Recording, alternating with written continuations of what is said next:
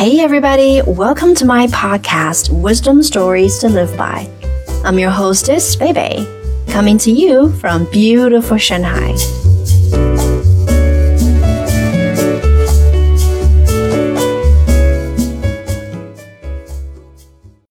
Today's wisdom story is The Saucer and the Cats. A famous art collector is walking through a small town when he notices a cat lapping milk from a saucer in the doorway of a store. He does a double take, recognizing that the saucer is extremely old and very valuable. Thinking quickly, he walks casually into the store and offers to buy the cat for $2. Fred, the store owner, replies, I'm sorry, but the cat isn't for sale. Please, the collector says.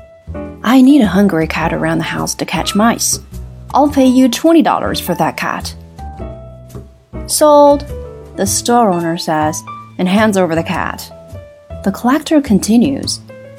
Hey, for the 20 bucks, I wonder if you could throw in that old saucer.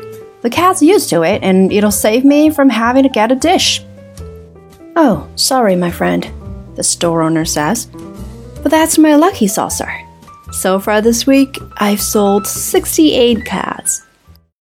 Consider this a cat and a saucer are two different things. So are success and happiness, two different realities.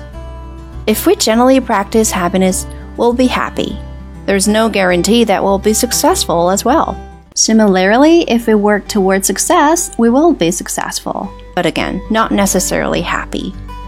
If we desire to be both happy and successful, we have to invest in both. Remember, if you want both the cat and the saucer, you need to pay for both.